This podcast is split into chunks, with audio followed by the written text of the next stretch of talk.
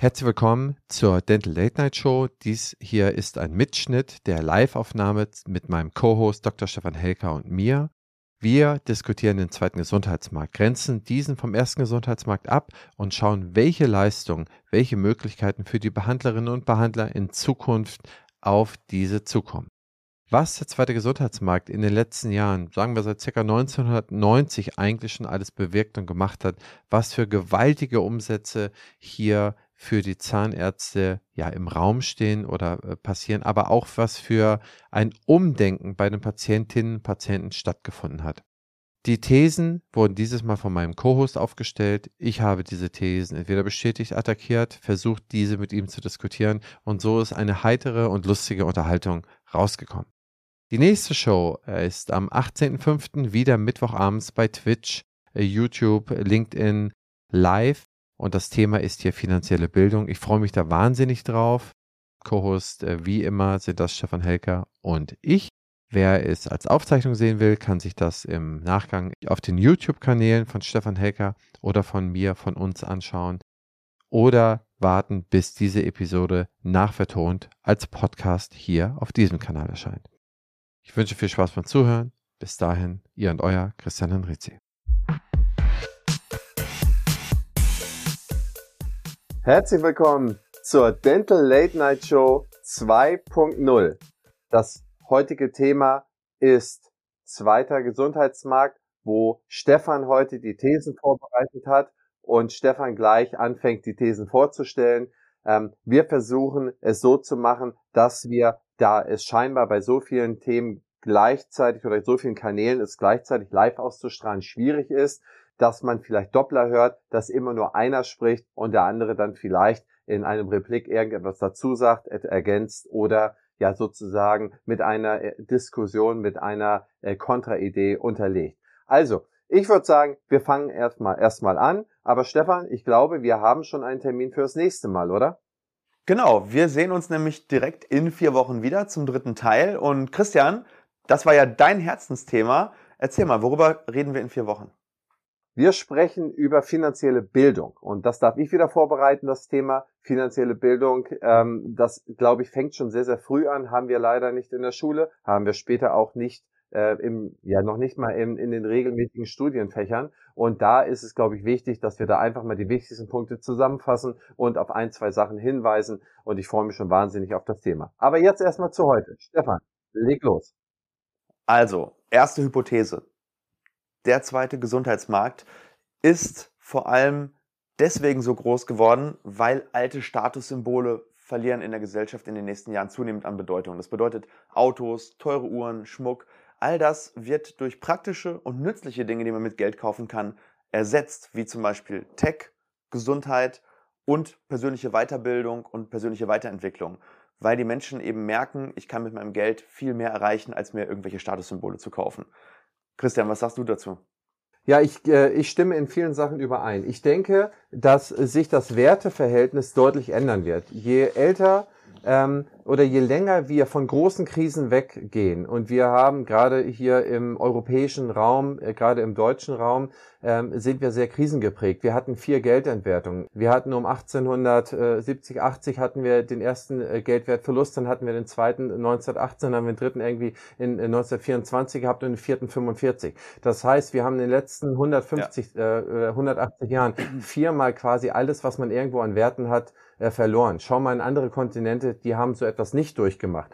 Das heißt, je länger mit dieser Stabilität, die man als erstes, und man kennt ja die Bedürfnispyramide, erst hat, braucht man Grundsicherheiten, braucht ja. man Stabilität und dann erst kann man aufsteigen in, der, äh, in, in den Bedürfnissen, kommen wir aus einer Generation 50er, 60er, 70er, wo es erstmal um Stabilität ging. Äh, ein Zahn brach ab beispielsweise. Ich wollte ihn nur kurz repariert haben. Ich hatte Schmerzen im Mund. Ich möchte nur kurz die Schmerzen weg haben. Ich habe äh, irgendetwas ist mir passiert ich will nur weiter funktionieren, dass, dass das alles fein ist.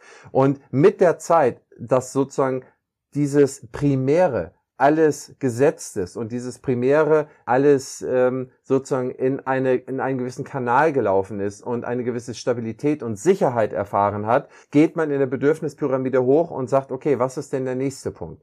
Und ganz klar, und das, was auch die Zahlen sagen und was wir sehen, ist, Gesundheit ist ein absolut relevanter Punkt. Wo man als Mann 1920 geboren im Prinzip eine Chance hat, zu 50 Prozent zu sterben in den nächsten 20, 30 Jahren, hat man heute als Mann, sowohl ja. als auch Frau, äh, geboren zu werden, hat man eine Chance, 90 Jahre, 95, 100 Jahre alt zu werden.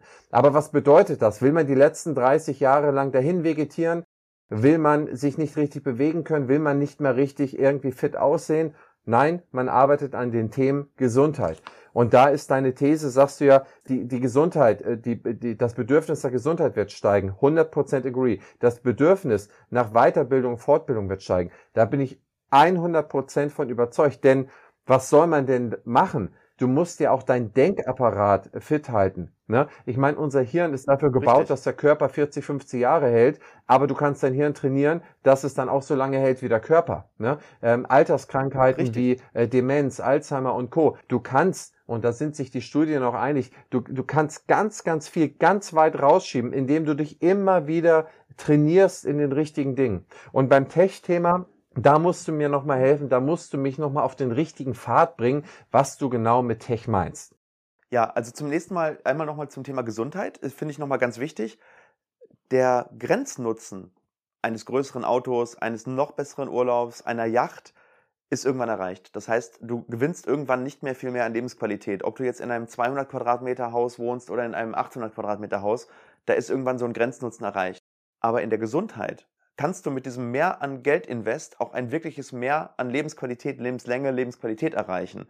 Und das ist nochmal das neben dem Wertesystem, dass es auch einen wirklichen Mehrwert gibt. Du kannst mit Geld viel mehr tun. Was konntest du im 13. Jahrhundert tun? Du konntest ein Raubrittertum aufmachen, konntest Ländereien besitzen, aber es ging dir dadurch eigentlich kein Deut besser. Du warst nur mächtig, hast über Menschen Macht gehabt, hast vielleicht genug zu essen gehabt und alles, was da drüber ging.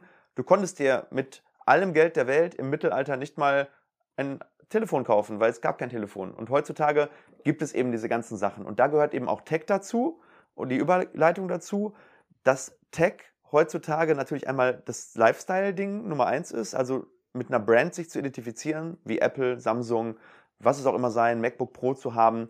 Äh, das ist so ein bisschen das, die neue Rolex, habe ich zumindest im Gefühl bei der jungen Generation. Und das Thema Tech ist eben auch wirklich der Mehrwert. Das heißt, du kannst mittlerweile mehr Geld in nützliche Tech-Sachen stecken, als du es vor 20 Jahren konntest. Da konntest du dir vielleicht den teuersten Fernseher kaufen, da konntest du dir vielleicht, weiß ich nicht, den teuersten PC kaufen, aber heute kannst du dir Wearables kaufen, du kannst dir Smartphones kaufen, du kannst dir Smart Home kaufen. Äh, du kannst einfach viel mehr Geld, wenn du es möchtest, rein investieren in, deine, in dein Tech-Universum als es noch vor 20 Jahren der Fall war. Das ist das, was ich mit Tech meine. Wobei die anderen beiden Punkte massiv dominieren, was das anbelangt. Ich meine, ist das nicht eine Ablösung der Statussymbole, wenn du sagst, okay, ich kann meine Variables, mein Mac Pro, ja. ich meine, ich habe mein äh, Mac Pro, also ich habe keins, aber mein kleingeschrieben, dein kleingeschrieben, unser Mac Pro, da, euer Mac Pro, das steht dann irgendwo im Büro. Ja. Aber das Auto oder äh, die Uhr, oder das andere, die andere Statussymbole, die ich habe, die führe ich ja aus, die führe ich ja in die Gesellschaft ein. Das heißt. Äh, hier geht es mehr um Identität und nicht so sehr um, um Showcasen bei dem MacBook. Das ist so ein bisschen, ich, ich identifiziere mich mit den Werten dieser Marke. Das meine ich. Das heißt, wenn man das jetzt zu Ende denkt, lässt sich daraus ja auch ableiten, dieser Trend des Gutsein, des äh, Gutsein im Sinne von Nachhaltigkeit, erneuerbar. Ähm, ja, das heißt, dass genau. sich die, die, die Marken ja auch eigentlich nicht mehr leisten können, in irgendeiner Art und Weise Probleme in ihrer Lieferkette zu haben. Ähm, was weiß ich, Uigurenarbeit zu unterstützen, äh, Kinderarbeit in, in Länder mit äh, ja, exponierender Kinderarbeit zu gehen oder in Länder wahrscheinlich später zu gehen, die keine Mindestlöhne irgendwo in irgendeiner Art und Weise vorschreiben. Oder wenn du siehst, äh, wie da irgendwelche seltenen Erden in irgendwelchen Minen, in, äh, äh, Minen äh, gefördert werden, wenn du das siehst, in welche Löcher, in, in solche Löcher gehen dann Männer rein, die sind fünfmal so breit wie wir beide äh, und holen da äh, seltene Erden raus. Ähm, das ist dann schon etwas, was man ja dann auch nicht will. Ne? Wenn ich sage, ich vertraue zum Beispiel Apple Absolut. oder irgendeinen anderen, dann möchte ich schon sicher gehen, dass ich mich gut fühle mit dem, was ich in der Hand habe und nicht, dass ich damit irgendetwas anderes fördere. Das muss ja damit auch einhergehen. Ja. Aber ich glaube, das ist nichts anderes, als wenn du, wenn du eine Rolex trägst oder wenn du ein Mercedes. Äh, ich glaube, das Werteversprechen eines Mercedes oder eines Teslas oder irgendetwas anderem was eigentlich so ein altes Statussymbol ist, darf, glaube ich, auch nicht anders sein als so ein Tech-Werteversprechen. Nein, genau. Aber beim, beim Mercedes steht natürlich dieses Thema, ich kann es mir leisten, finanziell, noch ein Stück weit weiter drüber als jetzt bei zum Beispiel bei einem MacBook oder was ich esse oder was ich trinke. Da, da kommen andere Werte, andere Grundwerte. Da geht es gar nicht mehr so sehr um dieses Thema finanzieller Status, sondern da geht es eher um den moralischen Status. Und da geht es eher um diesen Status zu sagen, was man vielleicht auch bewusst nicht macht. Also das ist ja auch etwas, was du gesagt hast, was sich die Gesellschaften, die lange keine Krise hatten, dann auch eben irgendwann leisten können, diese ethischen Dinge tiefer zu durchdenken und zu sagen, brauche ich das jetzt wirklich noch? Und häufig ist dieser Status dann auch da, ich, ich, ich fahre den Porsche jetzt einfach mal nicht. Ich könnte es mir leisten, ich mache es aber nicht. Und ich glaube, dass es so ein Gegentrend ist zu diesem Materialismus der 80er, 90er, 2000er. Und der kommt immer mehr. Mit der These bin ich einverstanden. Ich glaube, wir haben ja jetzt, ich meine, wir haben nach dem letzten Krieg ja sehr viel, wenn man so will, Glück gehabt, sehr viel Wohlstand erfahren, eine äh, 70 Jahre lang eigentlich Frieden gehabt. Ähm, es konnten auf neuen Produktionsstätten konnten die, was weiß ich mit die besten Ingenieure und Denker der Welt quasi alles neu erschaffen. Damit sind wir eine der reichsten, ja. wenn nicht sogar die sozial reichste Volkswirtschaft der Welt geworden. Jetzt wird sich immer so eine Frage gestellt, Mensch, wir verbrauchen ja nur zwei Prozent der weltweiten Energie. Macht ja gar nichts, wenn wir irgendwie die ganzen Dächer mit Photovoltaik zu klatschen oder wir können ja und so weiter und so fort. Das heißt, jetzt wird so eine Frage gestellt, ob wir mit unserem kleinen Deutschland überhaupt mit unserem 2% Beitrag, ob es nicht sinnvoll wäre, dass eher China und USA oder Russland was machen sollten, weil die ja sehr, sehr viel mehr ähm, Treibhausgase in die Luft äh, äh ver versprengen. Und da denke ich, ist das genau dieser moralische Punkt. Jetzt haben wir in dieser ja. unglaublich reichen ähm, Gesellschaft. Jetzt sind wir daher und sagen, ey, wir verbrauchen ja eigentlich so gar nicht, also wasch mich aber, mach mich nass, äh, macht ihr das lieber, ihr verbraucht sehr viel mehr. Und da sehe ich das sehr deutlich so, dass wir auch als Marke oder als Bevölkerung eigentlich nur dann überleben können, wenn wir uns da auch weiterentwickeln und sagen, ey, wir müssen da sowas von vorangehen und sowas von zeigen, dass wir das Thema Gleichberechtigung super im Griff bekommen, dass wir das Thema Nachhaltigkeit super im Griff bekommen, dass wir das Thema Energieunabhängigkeit super im Griff bekommen und so viel andere mehr gesellschaftliche umwelttechnologische Themen. Und deswegen denke ich, dass der, neben dem Thema Gesundheit, was ich sage, was ich denke, das ist fast Nummer eins, ist das schon, würde ich sagen, in der, in der Reihenfolge das Thema Nummer zwei, dass wir da massiv auf uns selber schauen müssen und ein Teil äh, unseres Wohlstandsgewinnes, uns, unseres, unserer Bildung darin investieren müssen, um auch, ähm, ja, wie gesagt, um diese Welle dann auch äh, als, als Vormacher für die ganze Welt, für ganz viele andere ähm, äh, irgendwie zu beschreiten. Und das ergibt ja auch wieder für uns neue Möglichkeiten. Also, These 1, agree. Okay. Das war allerdings eigentlich ja nur eine vorbereitende These. Das bedeutet, warum, fragen sich einige, nimmst du das jetzt als These, zweiter Gesundheitsmarkt, wo geht's hin? Und wenn man diese erste These verstanden hat und das tiefer durchdenkt, ist die Folge, ja, dass die verbreitende Social-Media-Geschichte, dass jetzt alles auf Social Media immer mehr on Display ist, Videos, bessere Aufklärung im Internet, auch ein Bedürfnis beim Patienten oder bei den Menschen entwickelt nach Dingen, die weg, nicht weg von sind, sondern hinzu. Das heißt, die Aufklärung sorgt dafür, dass Menschen immer besser aufgeklärt sind und plötzlich Bedürfnisse entwickeln, die sie vorher einfach nicht gehabt haben, weil niemand ihnen gesagt hat, dass das überhaupt möglich ist. Ein Beispiel ist das Thema Veneers, da kommen wir gleich nochmal dazu, oder Aligner, und da gucken wir uns das mal an, wie sich diese Märkte in den letzten Jahren entwickelt haben. Aber es ist immer so, äh, Märkte gibt es nicht, bevor sie kreiert werden. Bevor Apple iPhone Touch vorgestellt hat, hat niemand Touch vermisst. Als es dann da war und die Leute gesehen haben, wow, das bringt eine echte Veränderung. Und diese echte Veränderung sind eben dann die Influencer auf Instagram, sind eben die Ärzte, die Kommunikation nach außen betreiben und sagen, hey, es gibt mehr als Schmerzen zu nehmen, hey, es gibt mehr als Löcher zu stopfen, hey, es gibt mehr als eine Handendo, sondern du, es gibt unter dem Mikroskop die Möglichkeit, alle 53 Kanäle eines Molaren abzufüllen. Und der Patient versteht das dann und entscheidet für sich, dass er das für sich in seiner Gesundheit haben möchte, werden neue Märkte kreiert. Und das bedeutet, dass im Endeffekt Social Media und das mobile Internet dafür sorgt, dass der zweite Gesundheitsmarkt jetzt und in Zukunft durch die Decke gehen wird. Absolut.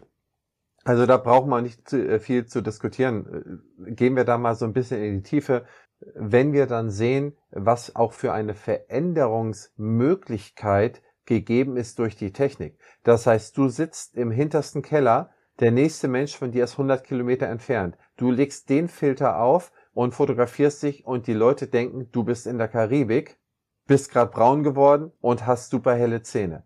Das suggeriert, ja, in dieser Ausstrahlwirkung bei jedem anderen ja auch ein Sehnsuchtsgefühl, sozusagen ein Need, ein, ein Bedürfnis. Das ist ja wieder die automatische Generierung eines neuen Bedürfnisses. Und so kippt ein Dominostein nach dem anderen. Das heißt, man bringt sozusagen etwas aus der, sagen wir teilvirtuellen Welt, der Filter, in die richtige Welt. Das heißt, ich laufe diesem Bedürfnis ja. nach und kreiere dann wieder bei anderen Leuten die Bedürfnisse, die ich sowohl live treffe, als auch durch meine eigene sozusagen Aussage, die ich dann durch diese sozialen Medien treffe. In dem Sinne, Stefan, ich glaube, wir sollten darauf einmal anstoßen. ja, aber super gerne. Christian, cheers. Zum Wohle. Du hast was ganz Durchsichtiges. Ich habe einen kleinen Gin Tonic. Beim nächsten Mal werde ich vielleicht mal einen weißen trinken, einen schönen Weißwein. Da habe ich auch mal wieder Lust drauf. Das können wir machen. Hat jemand vielleicht von den Zuhörerinnen und Zuhörern eine gute Empfehlung für Weißwein? Dann nehmen wir gerne Vorschläge an. Oh ja, weil ich habe jetzt gerade ähm, einen, einen, richtig, richtig ähm, geilen Weißwein bestellt ähm, beim äh, Händler meines Vertrauens. Und zwar nennt der sich von Winning, das Weingut, von Winning, ein geiles Weingut. Und die haben die besten Rieslinge aus Baden-Württemberg. Also unglaublich große Gewächse, für die, die gerne Weißwein trinken, von Winning einfach mal auf die Webseite. Die haben auch eine richtig gute Webseite, by the way. Also selten einen Weinhersteller gesehen, der das so on point macht. Das finde ich super. Du, Stefan, wir machen Deal. Du schickst mir eine Flasche Riesling, ich schicke dir eine Flasche von meinem Lieblingsrum. Das ist ähm, Old Man Projekt Nummer 5, der meistprämierte Rum der Welt. 18 Mal prämiert oder so. Und okay. äh, ich schicke dir davon eine Flasche und dann, ja, dann haben wir wieder genug für die nächsten beiden Late-Night-Shows sozusagen. Schicke ich dir. So, jetzt will ich aber auf einen Punkt noch eingehen, weil das, ist, das brennt mir jetzt so richtig unter den Nägeln, weil es ist ein ganz, ganz aktuelles Thema. Du hast gesagt, die Welt der Filter ähm, tweakt unsere Wahrnehmung. Bedeutet, wir sehen andere Leute, die im Durchschnitt diese Filter ähm, haben. Das heißt, der Durchschnitt wird verändert in der Wahrnehmung. Jetzt stell dir aber mal vor, was macht das mit dir selber? Stell dir vor, du bist jemand, dem das wichtig ist und du zeigst dich einmal mit Filter. Dann kannst du eigentlich nicht mehr zurück. Das heißt, online sieht man dich schon mal nur noch mit Filter. Stell dir jetzt mal vor, du baust eine Audience auf. Und diese Audience sieht dich dann ja im echten Leben. Zu was bist du dann gezwungen, nachzuziehen im echten Leben? Absolut korrekte Suggestivfrage. Kann ich, äh, du hast die Antwort im Prinzip mit deiner Frage formuliert. Liebe Hörerinnen und Hörer, an dieser Stelle möchten wir unser spannendes Gespräch kurz unterbrechen und einmal Danke sagen. BFS Health Finance ist einer der führenden Finanzexperten im Dentalmarkt und vor allem ein ganz wichtiger Unterstützer dieses Podcasts. Ich bedanke mich bei allen Möglichmachern der BFS für euren Support. Auch diese Staffel erscheint auf der BFS Weiter geht's Plattform. Dort gibt es viele spannende Infos rund um den Praxisalltag. Schaut gerne mal vorbei, Link in den Show Notes, aber natürlich erst nach dem Ende dieser Episode. Jetzt geht's erstmal weiter. Viel Spaß. Ja, du bist, äh, du setzt dich erstmal eigentlich gehörig unter Druck. Ne, dass da, du baust ja auch selber dir gegenüber ein Erwartungsdruck deiner auf. Audience. Ne? Geh, ja. geh mal auf eine, auf eine Live-Veranstaltung. Wie überrascht war ich, als ich dich zum ersten Mal live gesehen habe, Stefan? Ja. Viel hübscher. Ich mache die Zähne nämlich immer dunkler und ein paar Falten mehr bei meinen Gesichtern. Gesichtern. Dann bin ich dann in echt. Ich habe gesehen, du hast neulich auch ein Bleaching machen lassen. Das stand dir auch gut, Stefan. Ja, ja. Weißt du, was übrigens das schönste Kompliment, was du machen kannst, ist, du bist extrem unfotogen. Das bedeutet nämlich, du siehst im echten Leben richtig gut aus. Habe ich noch nicht drüber nachgedacht, wer mich da mit, mit, mit einer anderen Aussage hat beleidigen wollen die letzten Jahrzehnte. genau, du bist, du bist sehr fotogen, Christian. Danke, bedeutet Stefan. nichts anderes als, boah, siehst du im echten Leben scheiße aus. Also auf den Fotos geht's, aber Du Stefan, wir sitzen bald nebeneinander im Flugzeug. Ich, ich, ich, äh, ich denke mir tausend Sachen aus, um mich zu rächen. ich sag's dir. Willst du mir einen schlechten Wein, einen Tetrapack-Wein bestellen oder was wir fliegen wissen? Ah, äh, das sagt man ja nicht. Sonst, ich, man muss, da darf's ja nicht ankündigen, man muss es machen. Wir, wir kriegen gerade eine Frage von YouTube. Soll ich die mal zwischenschmeißen? Gern, bitte. Um mal ein bisschen Interaktion reinzubringen. Also, wie wird sich die Behandlung in der Zukunft beim Zahnarzt verändern, auch in Bezug auf neue Technologien und Methoden? Wird spannend, die Zukunft. Ja, ähm, ich, willst du was dazu sagen, Christian? Und dann äh, hake ich ein. Es ist, also ich finde es eine sehr spannende Frage. Ich habe mich jetzt die letzten zwei Monate sehr intensiv wieder damit beschäftigt, also mit, mit den ganz neuen Trends. Ich produziere gerade die neue Staffel äh, meines Podcastes und da geht es um Startups im äh, Gesundheitswesen. Und da habe ich mich mit zehn jungen Unternehmerinnen und Unternehmern unterhalten, weltweit auch ein paar englische Episoden und habe mir die neuesten Innovationen angeschaut.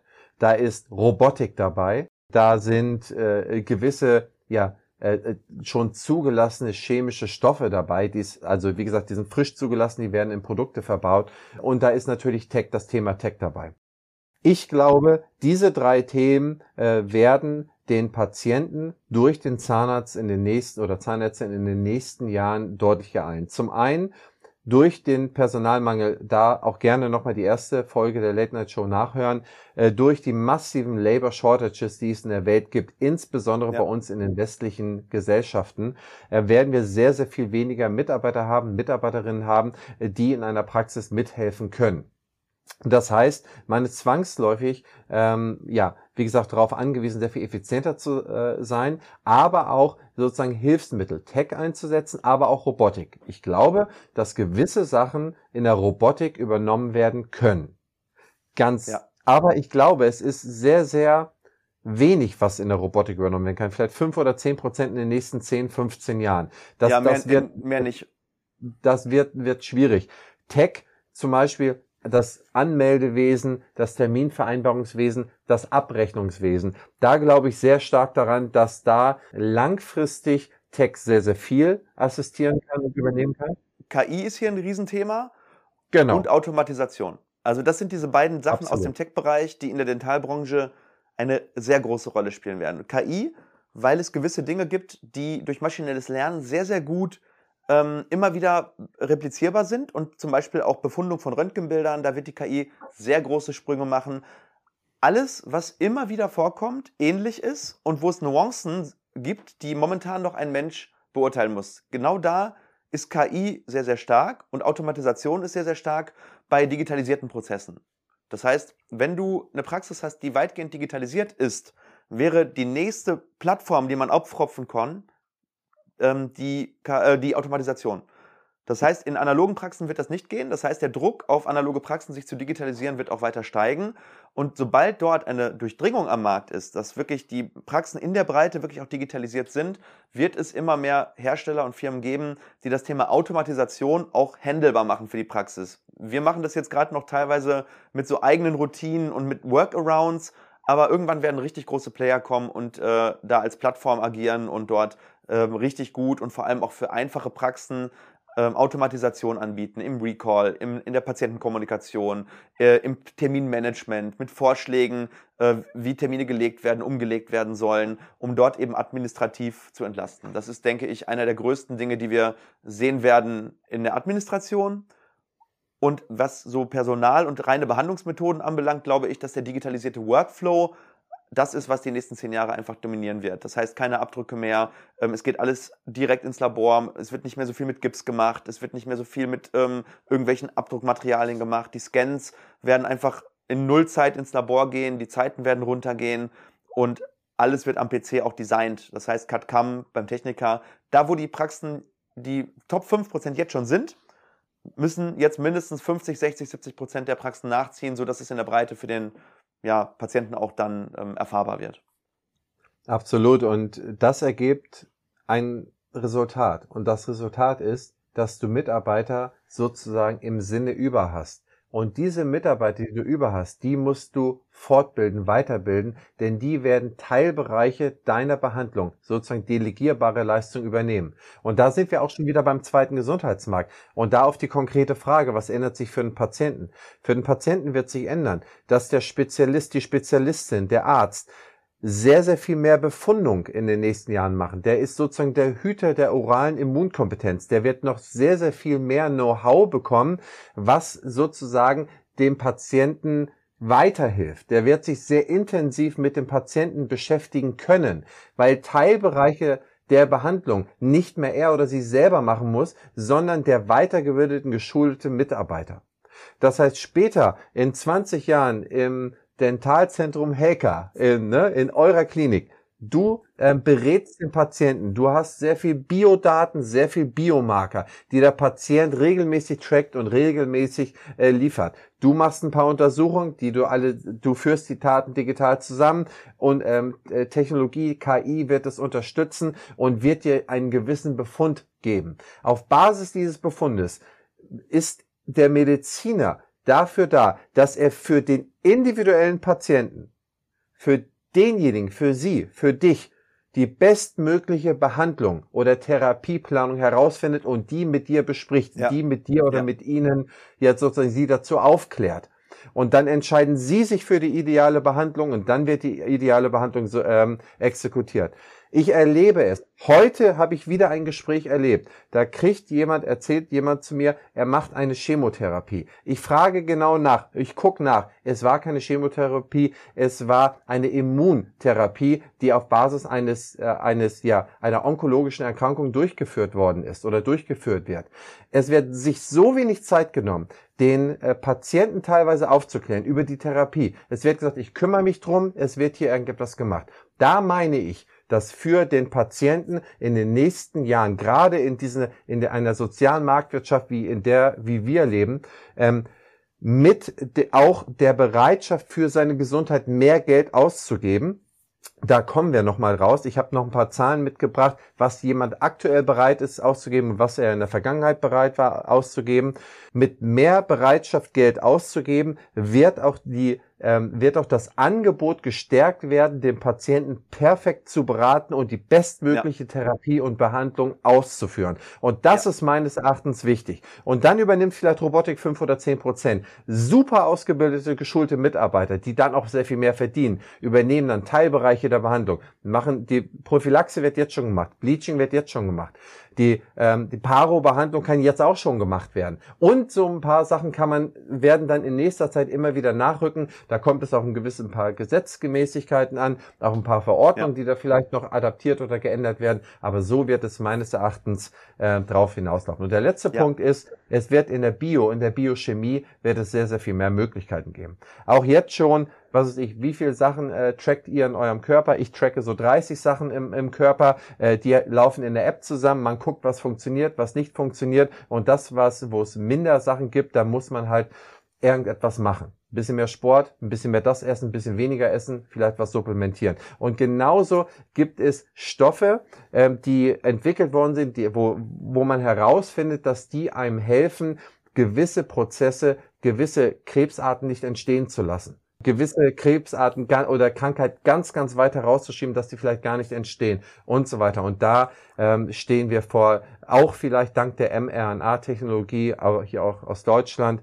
Ähm, also ich bin schon ein bisschen Lokalpatriot, was solche Sachen angeht. Da entsteht eine wahnsinnig tolle Zukunft, ähm, auf die man sich freuen kann. Ja, äh, was jetzt schon mit der Stammzellentherapie möglich ist, ist der absolute Wahnsinn. Ja, also es ist natürlich in Deutschland ein riesenethisches Thema, aber wenn du nach Asien gehst, äh, kannst du teilweise Krebsarten heilen, die ist sehr teuer noch, sehr, sehr teuer, ähm, die momentan, wo die Leute sagen, okay, da gibt es eigentlich nur noch eine Palliativtherapie. Und das, wenn das irgendwann der breiten Masse zugänglich wird, dann steigt die Lebenserwartung direkt um ein, einige Jahre an. Also das ist wirklich Wahnsinn. Auch organische äh, Drucke, also dass wir Organe nachdrucken können werden, das ist auch nicht mehr so extrem weit weg. Das hat äh, in vitro schon funktioniert. Also da äh, wartet eine ganz, ganz interessante und spannende Zukunft auf uns. Da können wir eine Folge zu machen. Wenn das jemand interessiert, schreibt uns das bei YouTube oder auch bei Twitch. Äh, wenn es euch interessiert, ja. machen wir, die vierte Folge ist noch nicht definiert, machen wir da gerne zu diesem Thema mal eine Folge. Denn da gibt es einfach sehr, sehr viel, über das man da sprechen müsste, äh, um da eine vernünftige Aufklärung zu machen, die auch nicht zu wissenschaftlich abgefreakt ist, so dass dass man jetzt nicht über irgendwie über die nächste Marslandung, ja. über die nächste Sonnenlandung ja. spricht oder so. Gut, Christian, pass auf, wir haben jetzt noch eine Frage reinbekommen und die zahlt sehr gut auf die dritte Hypothese ein. Mhm. Denn die dritte Hypothese ist, der zweite Gesundheitsmarkt wird in den nächsten fünf Jahren weiter so stark wachsen wie in den letzten Jahren und er ist sehr, sehr stark gewachsen äh, und irgendwann den primären Gesundheitsmarkt überholen. Ähm, vielleicht noch einige erklärende Worte dazu. Der primäre Gesundheitsmarkt, für die, die es noch nicht von euch wissen, ist der Gesundheitsmarkt, der sozusagen die primären Erkrankungen abdeckt, um zu heilen. Wenn, wenn Erkrankungen da sind, die therapiert werden müssen, der sekundäre Gesundheitsmarkt ist der Verlangensmarkt. Das heißt, wenn ich Veneers haben möchte, wenn ich mir die Brüste machen möchte, wenn ich meine Augenlider gestrafft haben will, all diese ganzen Geschichten, da gehört noch ganz, ganz viel mehr dazu, auch in der Physiotherapie, Massagen. Ich weiß nicht, ob Massagen zum Gesundheitsmarkt gehören, aber wenn sie medizinisch sind, wahrscheinlich schon. Und die Sachen sind mittlerweile so stark gewachsen, dass sie bald den ersten Gesundheitsmarkt überholen werden. Und der erste Gesundheitsmarkt ist natürlich begrenzt dadurch, durch die Anzahl der Menschen und durch, dadurch die, durch die Anzahl der Leiden, die sie prinzipiell bekommen. Natürlich, klar, je älter die Menschen werden, umso mehr Leiden haben sie in ihrem letzten Lebensviertel, Fünftel. Und deswegen wächst der Markt wahrscheinlich schon, weil wir immer mehr alte Menschen haben. Aber das ist natürlich relativ begrenzt.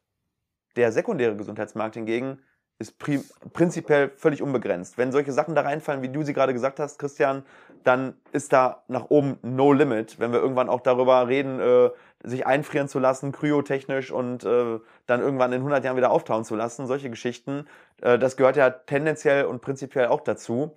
Ähm, und die Frage war eigentlich, werden die Leute mehr auf ihre Zähne aufpassen in Zukunft?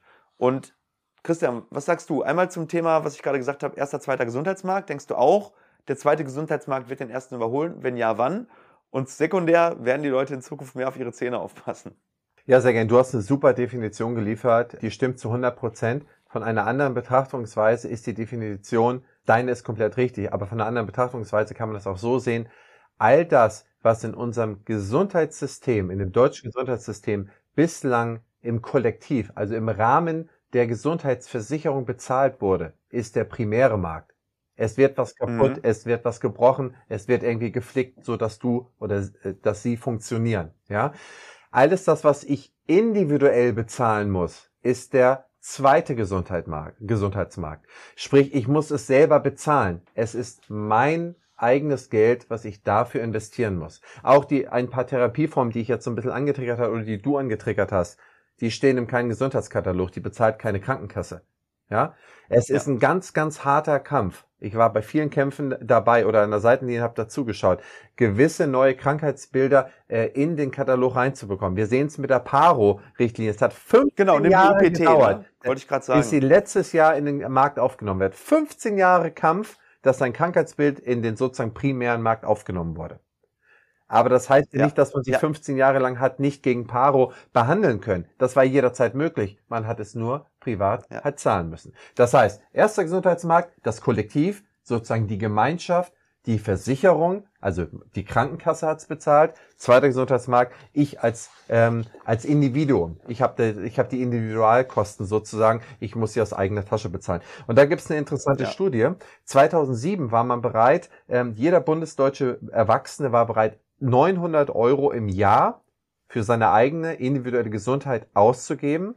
Im Jahr 2017 waren das bereits 1400 Euro. Das heißt, es ist ähm, um 50 Prozent gestiegen innerhalb von zehn Jahren. Das heißt, die Bereitschaft ist unglaublich gestiegen. Deine These ist, ja, es wird ja. den, Primär, äh, den ersten Gesundheitsmarkt wird überholen. Also absolut richtig, es wird überholen. Der zweite Gesundheitsmarkt wächst um neun Prozent die letzten Jahre pro Jahr. Neun Prozent ja, als Gesamtmarkt. Das ist eine gewaltige Zahl. Ne? Also genau. und jetzt haben wir Zeit ist es wieder um neun, um ungefähr zehn Prozent gewachsen. Es ist gewaltig. Ja. Und, ja, und wir haben Untermärkte, die teilweise exponentiell wachsen. Wir haben ja mal ein bisschen Research betrieben und wir haben mal geschaut, was sind denn die Google Trends? Wo, wonach suchen die Leute? Jetzt haltet euch fest, der Suchbegriff Bleaching in den, nächsten, in den letzten vier Jahren um 90 Prozent von 100.000 Suchanfragen auf 190.000. Der Begriff Implantate und Implantate sind ja eigentlich auch etwas, was medizinisch sinnvoll ist und nicht bezahlt wird. Also dementsprechend zweiter Gesundheitsmarkt von 228 auf 428, also auch ein Faktor von 1,9. Aligner von 50.000 auf 171.000, Faktor 3,4. Und die krasseste Veränderung hat es bei dem Thema Veneers gegeben. Veneers von 46.000 auf 260.000 Suchanfragen. Faktor 5,6. So, und das sind Märkte, die explodieren. Und gerade im Dentalmarkt ähm, kann ich mir diese 9% fast gar nicht vorstellen. Da sind wir definitiv im zweistelligen Bereich und ich glaube auch, da steht keine 1 davor, sondern eher eine 2. Ja, also es wird es überholen. Äh, äh, es ist so viel Verlangensleistung auf diesen Themen ähm, und der Zahnarzt, die zahnmedizinische Geha Behandlung ist halt, ja, wie gesagt, vielleicht bin ich da ein bisschen gebiased, aber ich halte sie für eigentlich die wichtigste, die entscheidendste. Der Zahnarzt ist der in Deutschland am häufigsten besuchte Arzt. Ähm, ja. Der Zahnarzt sieht als allererstes, wenn er, man, man sieht im Mund so viel. Es, äh, wir haben ja schon mal drüber gesprochen, äh, wie viele äh, verschiedene Bakterienstämme es im Mund gibt. Ja, es gibt da, was ich 500 verschiedene Bakterienstämme. Ähm, die Hälfte davon ist oder es sind noch nicht mal alle erforscht. Man weiß noch nicht mal, was die alle machen. Ja. Das heißt, man kann so viel herausfinden. Ähm, der Zahnarzt sieht so vieles als erstes ähm, und hat auch sehr frühzeitig einen Therapieansatz. Ne? Wenn zum Beispiel ähm, nicht selten sieht man, wenn mal Leute, die mit 60 versterben, obduziert werden, was ja selten passiert. Ne? Äh, ne? Nur wenn Verdacht ist, dass irgendwas passiert ist. Nicht selten findet man irgendwelche Dentinkeime äh, am Herzen, die, äh, die, da, die da schon Defekte verursacht haben, die aber schon ganz, ganz lange im Mund unbehandelt waren, die dann immer lustig vom Mund irgendwo weitergewandelt ist. Das heißt, der dentale Bereich ähm, äh, Partnerschaftsbörsen haben um, äh, Umfragen gemacht. Ich weiß nicht, ob ich schnell eine Statistik jetzt zur Verfügung habe, aber ich glaube, das zweit, das erste ist äh, Mundgeruch, Körpergeruch, äh, was einen äh, potenziellen ja. Ähm, ja, äh, ja, Liebespartner abhält. Das zweite sind Zähne. Ne? Äh, und dann erst geht es irgendwie äh, dicker Bauch oder irgendwie dies oder äh, pickelig und so weiter. Das ist ganz, ganz weit unten. Das heißt, das Thema Mundgeruch ist ein großes, das Thema Mundgesundheit ist ein äh, ebenso großes, wenn nicht sogar noch größeres. Und ähm, ich weiß nicht, ob du unser Video gesehen hast, ähm, das React to Montana Black. Okay. der ja seine Geschichte sehr, sehr ähm, ausführlich erzählt hat über seine ähm, Zähne, dass er sich seine Zähne wirklich hat komplett einmal machen lassen. Und da hat er auch gesagt, das Thema Bauch ist ihm eigentlich fast egal. Wenn die Leute gesagt haben, er ist fett oder nicht durchtrainiert, das war ihm egal wenn die Leute gesagt haben, er hat irgendwie hässliche Haut oder äh, Tattoos, war ihm alles egal. Aber er hat gesagt, die einzigen Dinge, die ihn getroffen haben, waren, wenn die Leute Witze über seine Zähne gemacht haben. Und da sieht man schon mal, das ist ja jemand, der hat Status, der hat Geld, der, glaube ich, der hat nicht so viele äh, Verbindlichkeiten gegenüber anderen Leuten und trotzdem hat ihn das mental so getroffen. Und ich, ich weiß das aus eigener Erfahrung, dass das Hunderttausenden so geht. Und wenn das Geld da wäre, würden sie das Geld auch eher in ihre Zähne stecken. Nicht jeder hat das Geld, weil eine Zahnbehandlung ist nun mal teuer.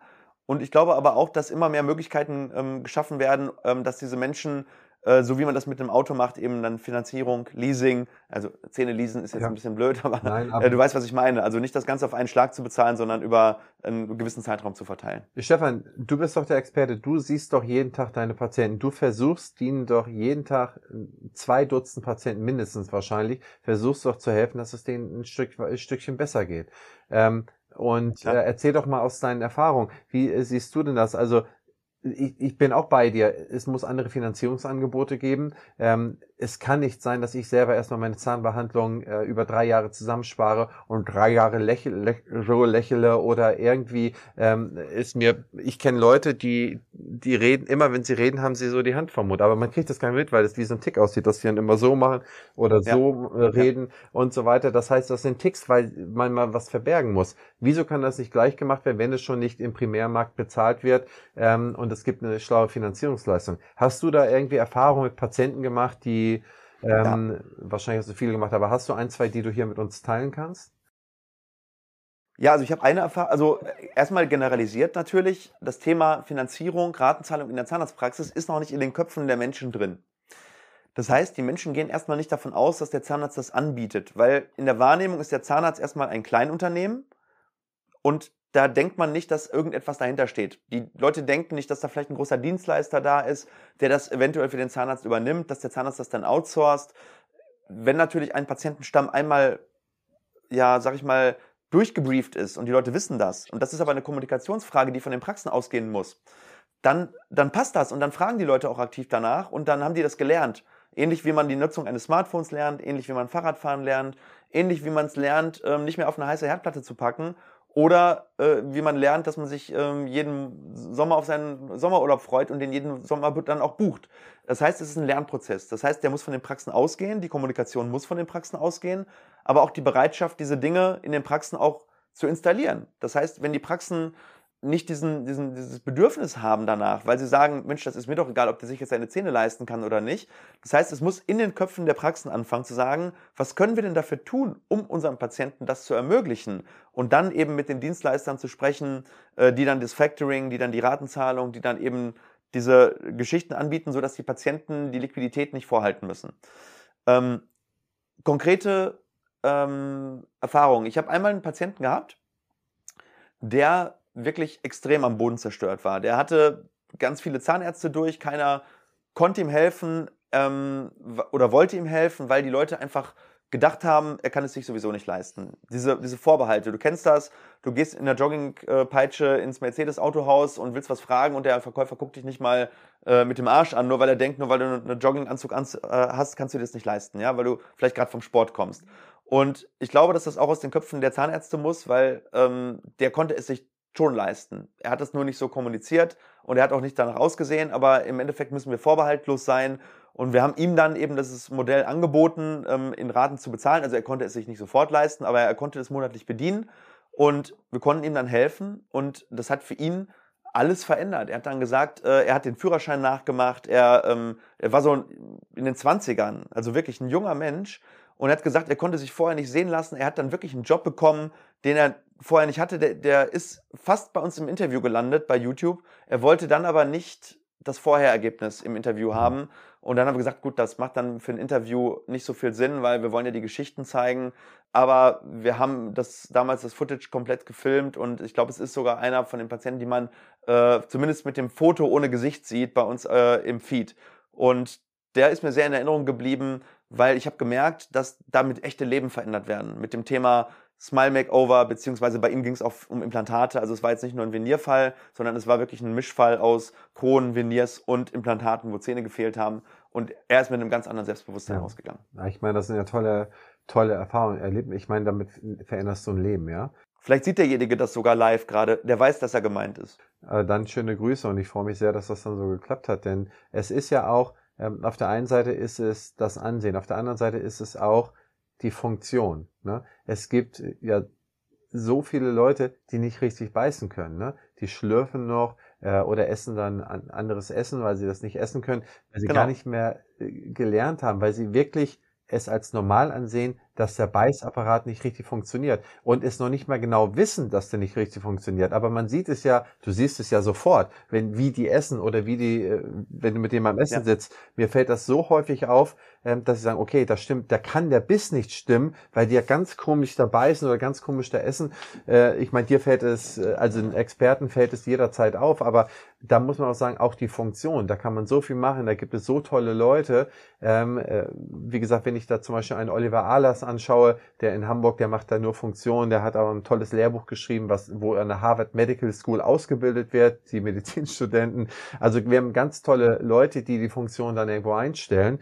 Ähm, also ganz deutschlandweit hunderte. Aber das sind so Sachen, die, die ebenfalls ähm, den kann man so wahnsinnig helfen und die haben dann so viel besseres Leben ja. danach. Und wenn man da äh, nochmal einen Schritt weiter geht, was man durch das Kiefergelenk und durch den Mund eigentlich einstellt, ähm, dass äh, es gibt ja zwei, wie gesagt, wenn man, so, wenn man von den sieben Gelenkarten runtergeht, dann hast du das Kiefergelenk ist das oberste und das Fußgelenk, äh, der Fuß ist das unterste. Und du kannst entweder, du kannst eigentlich nicht aus der Mitte aus einstellen, weil du dann immer wieder was anderes äh, äh, verhakelst oder verdrehst. Du musst es entweder von unten nach oben machen oder von oben nach unten. Und von oben nach unten, das sozusagen das mächtige Tool, was du da hast, das ist der Mund, das ist das Kiefergelenk. Und was du über diese Kiefergelenkseinstellung, ähm, was du da alles machen kannst, so dass du nachher auch keine Rückenschmerzen mehr hast, das so, dass die Organe ähm, besser funktionieren und so weiter. Das ist Wahnsinn. Auch das, ja. denke ich, da muss man aufklären, da muss man eine bessere, für eine bessere Bildung sorgen, dass man sehr viel, sehr viel mehr Möglichkeiten hat und dass nicht selten ähm, irgendeine Ursache von irgendeinem Bild, wenn es, was ich sag mal ganz übertrieben, wenn das Knie weh tut oder die Niere juckt äh, oder die Leber nicht richtig funktioniert, zum Wohle, dass es dann durchaus am Mund liegen kann. Ne? Also, was, was ganz, ganz wichtig ist, ich glaube, dass wir jetzt so langsam auch Richtung äh, Kern des Ganzen kommen, dass nämlich der zweite Gesundheitsmarkt zum Wachsen verdammt ist, wenn wir das Potenzial der modernen Medizin überhaupt ausschöpfen möchten.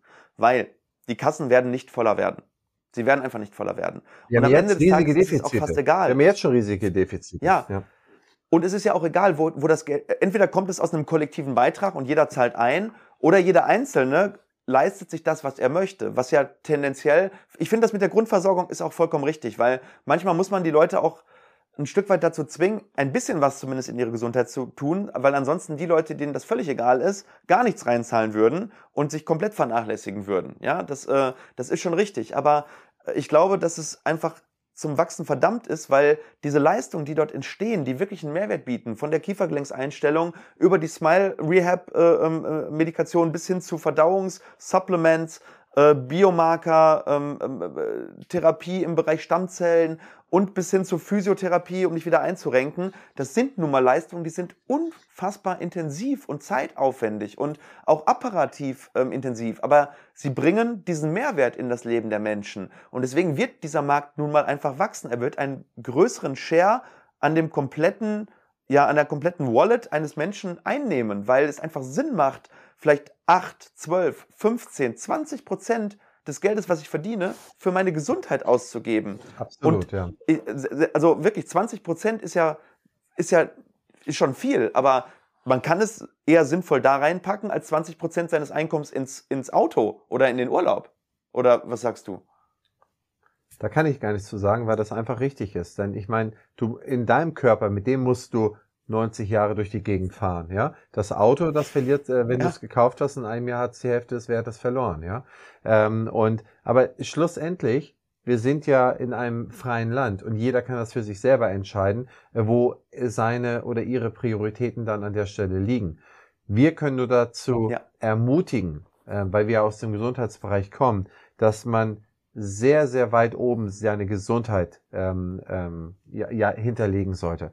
Und ich glaube, das Ja. klingt immer so wahnsinnig teuer. Ich glaube, wenn man rechtzeitig im Leben, sagen wir mal mit 20 anfängt, jeden Monat vielleicht 15 Euro oder 20 Euro zur Seite legt, dann bin ich ziemlich sicher, dass das neben der, also neben der Krankenkasse, die man ja gesetzlich bezahlen muss, dass das wahrscheinlich für das Leben reicht, wenn es nicht komplette Ausreißer in irgendwelche Richtungen gibt, äh, um seine Gesundheit gut im Griff zu haben. Wenn man so früh anfängt und das vernünftig anlegt, wo es sich dann anspart, dann würde ich sagen, dass das reichen kann im Durchschnitt.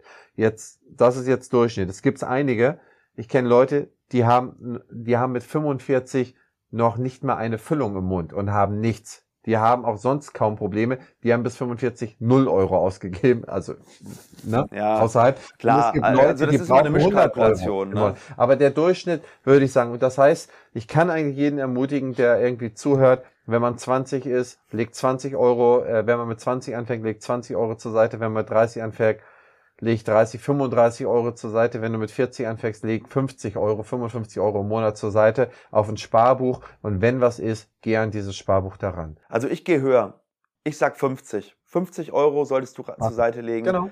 Weil äh, überleg mal, alleine eine gute Zahnzusatzversicherung kostet für einen jungen Menschen 15 Euro.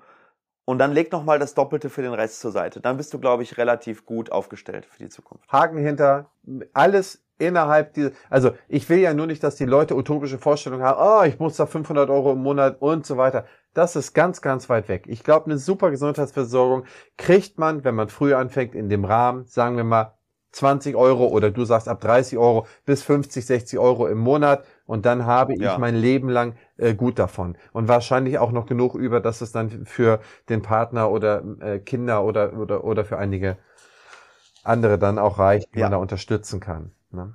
Nee, super. So, und jetzt wechseln wir die Seite. Vierte Hypothese. Das Kommunikationskonzept und die Darstellung einer Praxis nach außen wird neben der Erbringung der eigentlichen Dienstleistung zum Schlüsselfaktor für den langfristigen Erfolg. Was meine ich damit?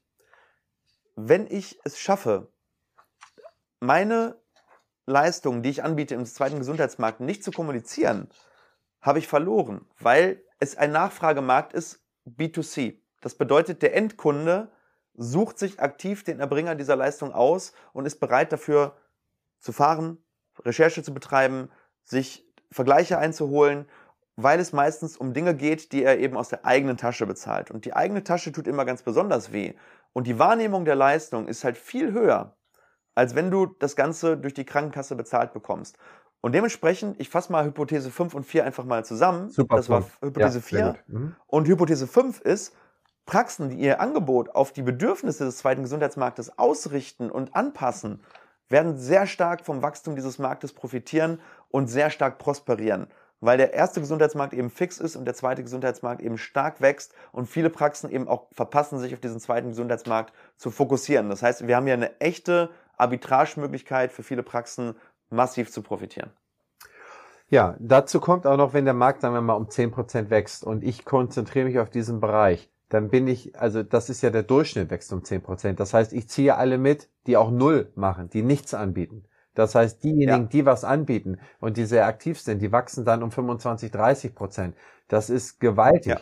Das heißt, ich vereinige schlussendlich A durch die äh, Visualisierung, dass ich diese Leistung anbiete, als auch durch meine Patienten, durch die Mund-zu-Mund, Word of Mouth, äh, Mund-zu-Mund-Propaganda.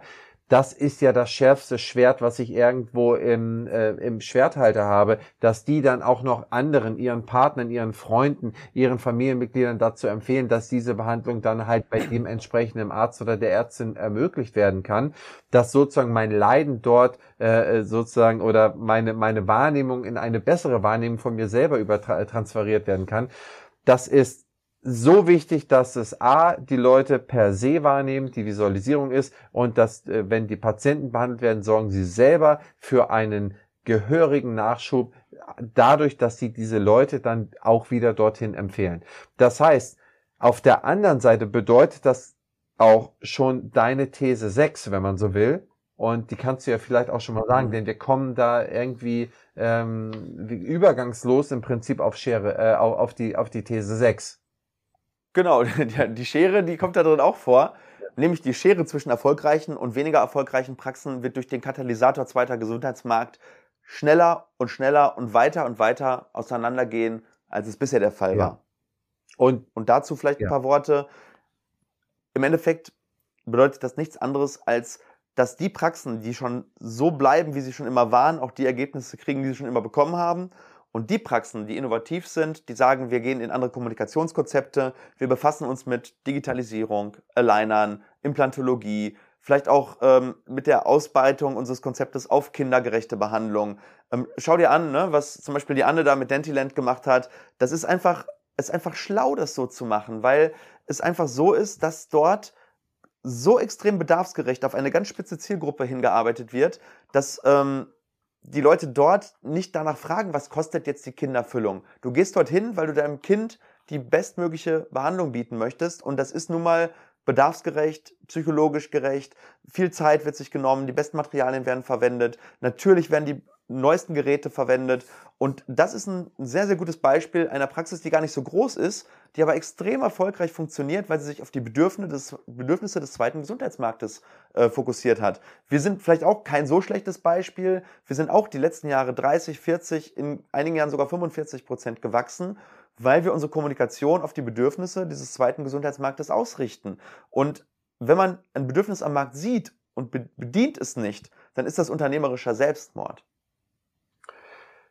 Selbstmord unternehmerisch ist da auch genau das richtige Wort, denn es führt eigentlich dazu, dass die Patienten die Behandlung, die Geld kosten, das heißt die Behandlung, die komplex sind, aufwendig sind, dann in dieser Praxis machen und dann warum sollten sie in die andere Praxis zurückbekommen, äh, zurückgehen? In diesen Praxisen ja. verbleiben dann diejenigen, die dann auch nicht getriggert sind, da das was zu machen. Und sozusagen werden diese Praxen immer schwächer, weil sie sozusagen keine Cash-Cows mehr haben, weil sie keine Patienten mehr haben. Ich brauche am Tag einen guten, also was heißt ein Patient, wo ich einen guten Umsatz machen kann, damit ich zehn andere auch vernünftig behandeln kann. Du weißt selber, dass der Gebührenkatalog ja. ist seit 30 Jahren nicht angepasst worden, seit 35, seit 88 ist er nicht angepasst worden, ja. Das heißt, du kannst mit den grundlegenden Sachen kein Geld mehr verdienen. Und für 10, 12 Patienten, die du behandelst, brauchst du eine vernünftige, umfangreiche Behandlung, wo du einen sehr glücklich machst, der dann da irgendwo dazu bezahlt. Das ist das Betriebswirt. Ja. Das ist jetzt alles, was wir jetzt gesagt haben, war betriebswirtschaftlich quasi unabhängig. Das ist jetzt die betriebswirtschaftliche Sicht aus Sicht eines Zahnarztes. Das heißt, du ja. kannst deine Behandlung auch deswegen machen, für ganz viele Kassenpatienten, weil Leute zu dir kommen, die du umfangreich, wenn man so will, sanierst oder betreust, therapierst. Ja, und Richtig. der Umkehrschluss, du sagtest, das ist unternehmerischer Selbstmord oder das geht dahin, das geht davon, dass diese Praxen kaputt gehen werden. Die können ihren, äh, äh, die kriegen nicht diese Behandlung mehr rein, weil die weggehen. Die können dann ihre Mitarbeiter. Die können das Personal auch nicht mehr bezahlen. Die können ihre Mitarbeiter nicht gut genug bezahlen. Die Mitarbeiter gehen da weg und diese Praxen gehen leider, leider kaputt. Und diese Schere, das Schere ist auch da ein gutes Bild, das es beschreibt, wird dazu führen, dass wenn ich keine Bleaching-Leistung, keine äh, Aligner-Leistung, keine solchen Funktionsleistungen, wenn ich diese Sachen nicht anbiete, ob ich es gut finde oder nicht, das steht einem, glaube ich, nicht unbedingt immer zu, darüber zu urteilen als Zahnärztin oder Zahnarzt, weil der Patient es möchte. Es ist ein Nachfragesystem, wenn der Patient es möchte. Ja.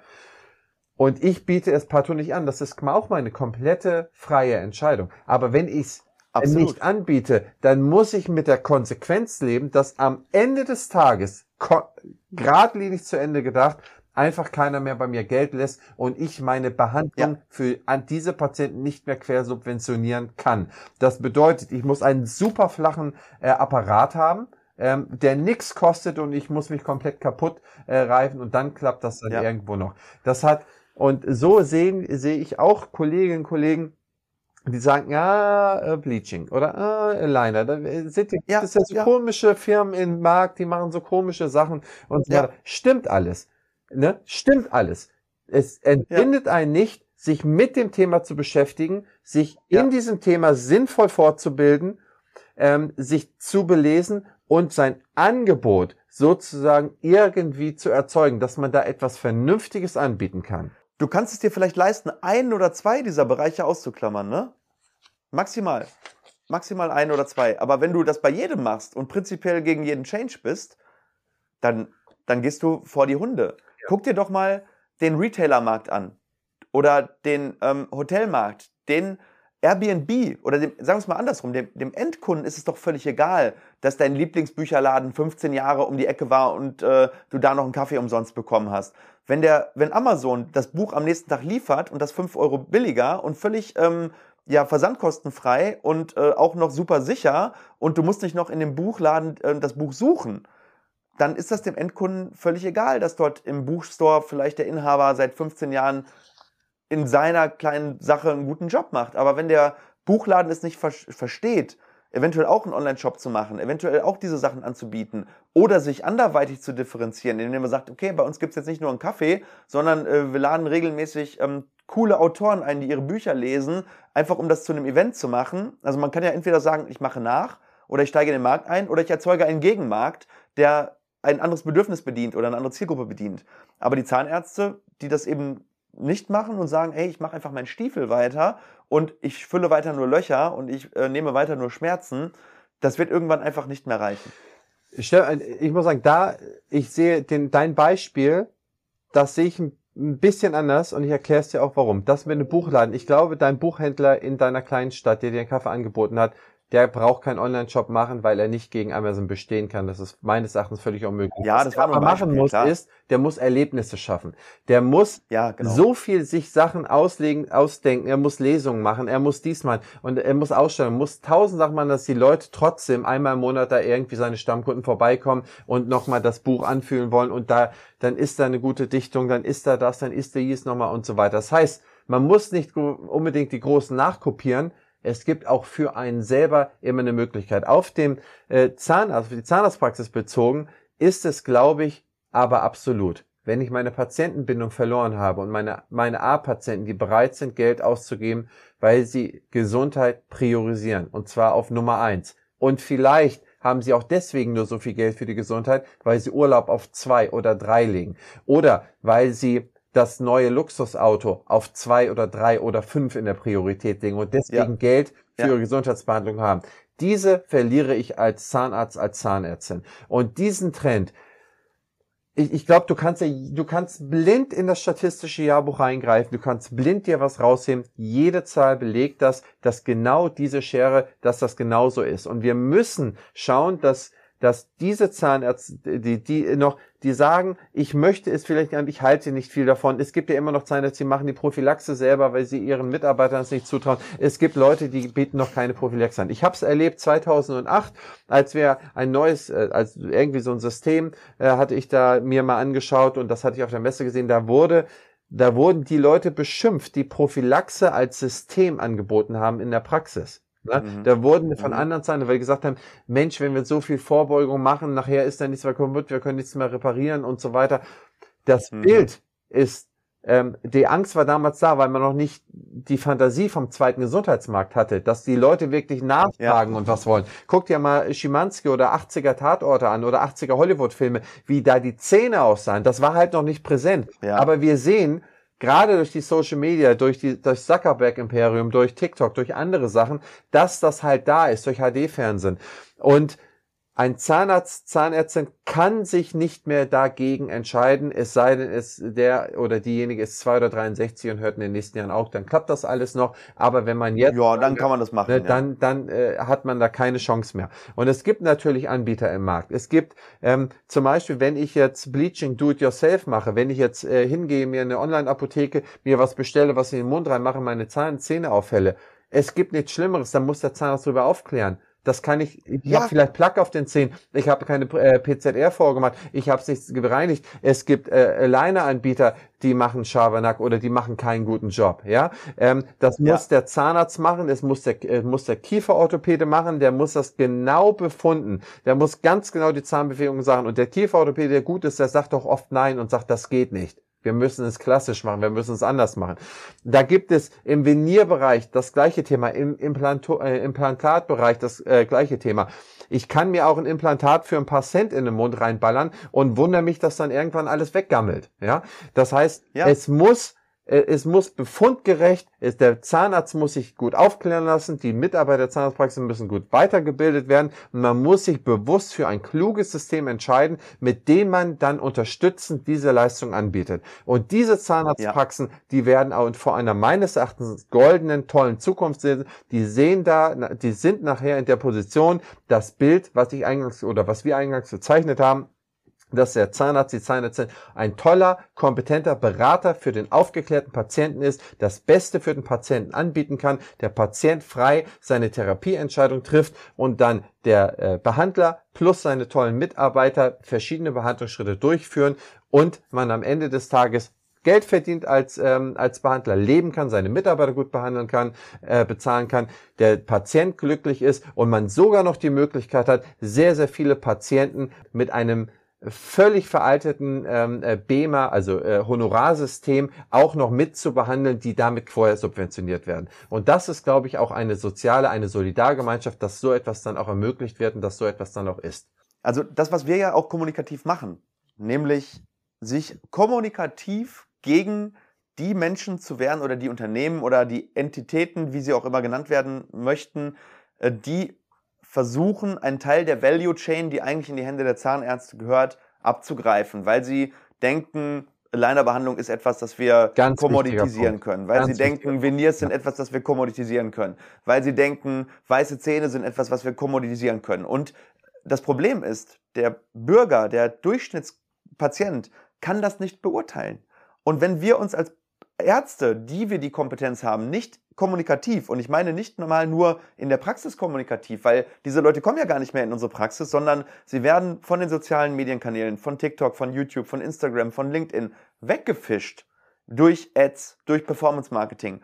Und wenn wir als Zahnärztezunft diesen Bereich nicht lernen, den zu bedienen und dagegen zu kommunizieren, einen Counterweight zu bringen, dann kann es auch dazu führen, und wenn der Staat da nicht eingreift, dass wir massiv Market Share verlieren. Man sieht es an den Kieferorthopäden mit dem Alignermarkt und das ist nur der erste Markt. Es wird irgendwann auch einen Anbieter in irgendeinem anderen Bereich geben, der es ähnlich macht. Und ohne die ärztliche Kontrolle, ohne geschultes Personal, ohne all diese Dinge, ein gutes Labor im Hintergrund, ist die Dienstleistung in der Qualität einfach nicht zu erbringen. Es geht nun mal nicht effizienter.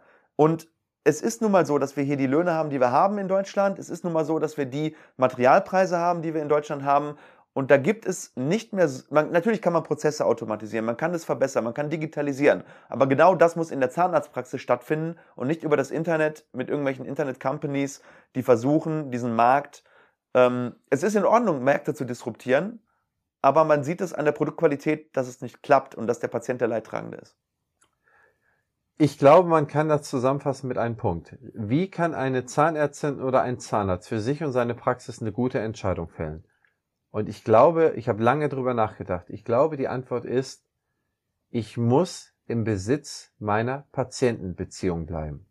Ja. Das heißt, sowohl brauche ich das Angebot, dass ich die Patientenbeziehung besitze, wie der Buchladen, der schon seit 150 Jahren in der Stadt ist, aber trotzdem noch eine Patientenbeziehung hat. Nicht über einen Online-Shop, aber der, Patient, äh, der, der, der Konsument kommt zu ihm.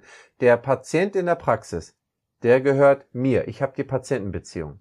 Wenn ich merke, dass irgendjemand anders die Kommunikation da übernimmt, da irgendwie reingeht und da irgendetwas übernimmt oder mir den Patienten bringt, das heißt, mir den Patienten verkauft, dann weiß ich, ich habe diese Patientenbeziehung nicht mehr. Das gilt sowohl Richtig. für die Terminvereinbarung, das gilt auch für Behandlungsarten und so weiter und so fort. Ich muss immer die Hoheit über meine Patientenbeziehung haben, Ausrufezeichen. Ich glaube, das ist das Wichtigste und das Einzige, was man sich merken muss, wenn man irgendwelche Sachen verprobt für sich. Und das wäre, Richtig. wenn man so will, meine Empfehlung, sich immer sozusagen da lang, an diesem roten Faden lang zu orientieren. Christian, ich glaube, das ist ein richtig, richtig gutes Schlusswort. Zweiter Gesundheitsmarkt, ja, er wird wachsen, ja, die Praxen müssen sich darauf einstellen und ja, sie müssen so kommunizieren, dass sie ihre Patienten weiterhin erreichen, offline, online und so, dass die Patienten ein so hohes Vertrauen haben, dass sie gar nicht auf die Idee kommen, sich auf diese Spielchen, die momentan teilweise irgendwo aufpoppen, einzulassen. Ich würde sagen, das war ein absolut geiler Talk. Es hat mir richtig, richtig viel Spaß gemacht.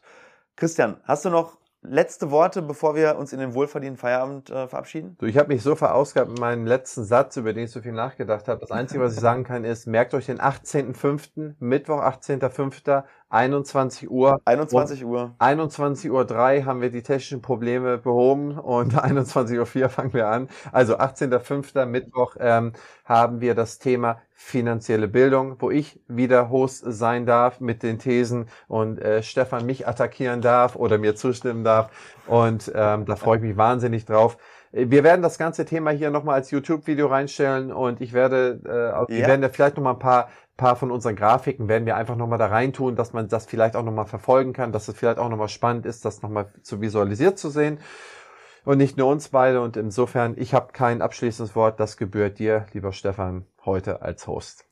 Christian, ganz lieben Dank. Ich möchte mich bei unserem Publikum bedanken, dass ihr uns so lange treu geblieben seid. Wir hatten dieses Format ursprünglich ja, weißt du noch, auf 30 Minuten angelegt. Aber du merkst, die Diskussionen sind einfach so intensiv und so tiefgreifend. Und ich glaube, ähm, dass die Leute, die jetzt bis zum Ende dabei geblieben sind, es auch sehr, sehr spannend fanden. Und ich hoffe, dass wir noch viele, viele geniale Folgen in den nächsten Monaten haben werden. Und ich liebe dieses Format jetzt schon und ich freue mich, dich in vier Wochen wiederzusehen, lieber Christian. Beziehungsweise wir sind ja ständig in Kontakt. Aber in diesem Format sehen wir uns in vier Wochen.